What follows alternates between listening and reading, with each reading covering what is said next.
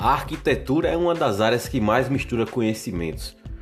É, eu sou Alan Oliveira e vou falar para vocês como não podemos ficar para trás nesse século de transformações.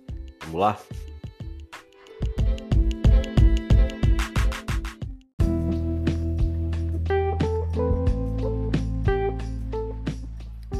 O primeiro passo para ter sucesso no seu negócio ou na sua carreira profissional é entender a arquitetura realmente como uma área multidisciplinar.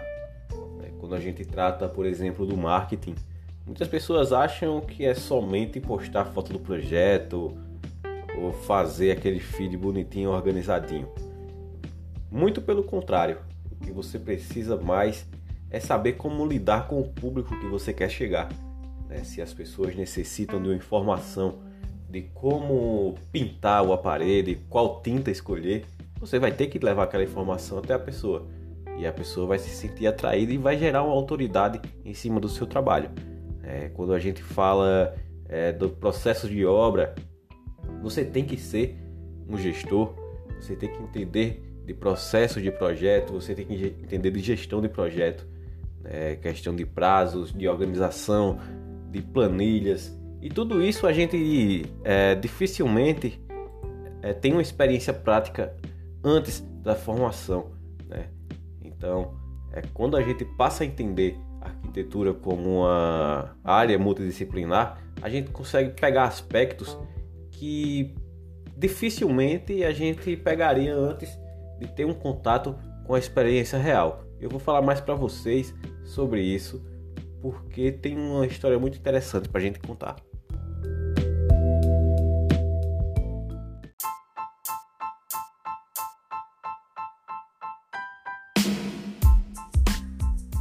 Quando eu me formei em 2019, eu não sabia bem o que eu ia fazer.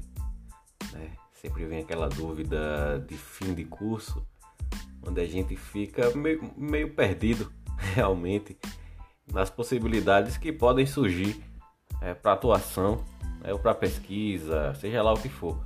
Né? Então eu passei a estudar, é, a observar o perfil dos arquitetos e arquitetas é, do meu estado. Né? Eu sou de Alagoas, para quem não sabe. E aí eu passei a analisar o Instagram deles como uma forma de se mostrar o trabalho. Né? O que eu via era um, era um Instagram somente com fotos de projeto, né? com poucas informações que são inerentes ao dia a dia do cliente, do público-alvo. Então eu via muito projeto e via pouca, pouco conteúdo é, realmente significativo, né? E aí eu comecei a, a, a, ver esse padrão de comportamento que muita gente no Brasil todo é, é, faz. Hoje em dia é um pouco menos, né? Mas ainda tem. E aí é, eu comecei a trabalhar no meu Instagram, né? No meu Instagram da Renova. Comecei a trabalhar um, um marketing de conteúdo, onde eu levava informações às pessoas sobre especialmente arquitetura popular, sobre reformas, sobre como economizar, sobre a importância é, de se contratar um, um, arquiteto, uma arquiteta, né? O que a, a ideia inicial era realmente trabalhar com assistência técnica em habitação. E por que as pessoas não contratam um profissional é, sendo classe C, classe B, classe C, D, né? Vamos corrigir vamos pontuar assim, sendo classe C ou D. As pessoas não contratam um profissional justamente por achar que é caro e por achar que é dispensável, né? E qual foi o nosso papel?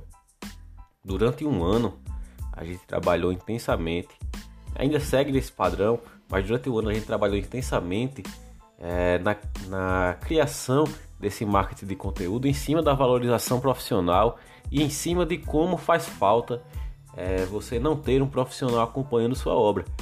E aí o resultado não é imediato, né? Como eu falei, são 12 meses trabalhando essa questão.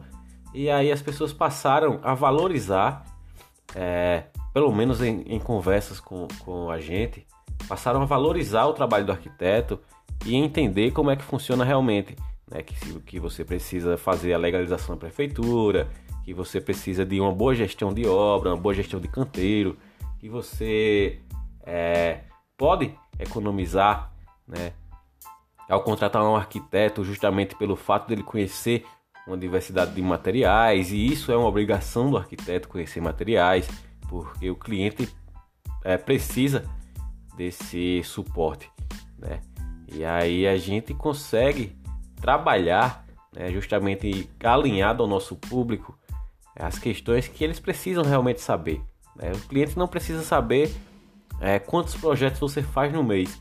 O cliente não precisa saber se você fez um projeto num condomínio de luxo. Né? O cliente precisa saber se você vai resolver o problema dele. E essa é a principal questão que a gente traz.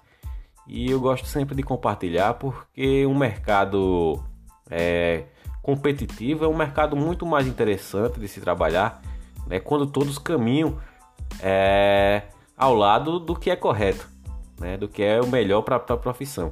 Então a gente sempre busca trazer essa informação, né? tanto para os nossos colegas arquitetos e arquitetas, quanto para os nossos clientes.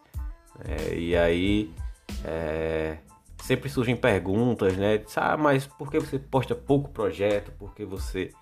Porque realmente não é interessante né, aos olhos de quem vê quando a pessoa faz um, um contato com a gente, a gente apresenta a nossa proposta comercial e lá está todo o nosso portfólio. É, então, quem vai realmente ver, quem vai realmente contratar, vai ter esse contato com os nossos projetos. É simples, é, é fácil e, e, muito mais didático, porque vai ter aquele contato né, cara a cara.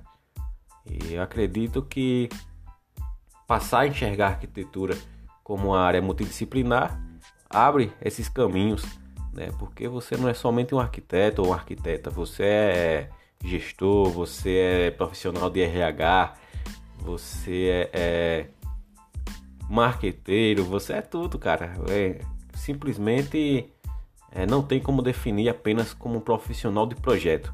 Né? E quem faz isso está se limitando bastante diante da ampla diversidade de, de atuações que a gente tem é, na nossa profissão. Né? Então, se você deseja é, dar uma reviravolta né, nas suas redes, na sua carreira, passe a se posicionar de maneira mais efetiva, de acordo com o seu nicho. Né? Não adianta eu dar essa dica para você que não trabalha com arquitetura popular fazer a mesma coisa que eu faço no, no meu perfil.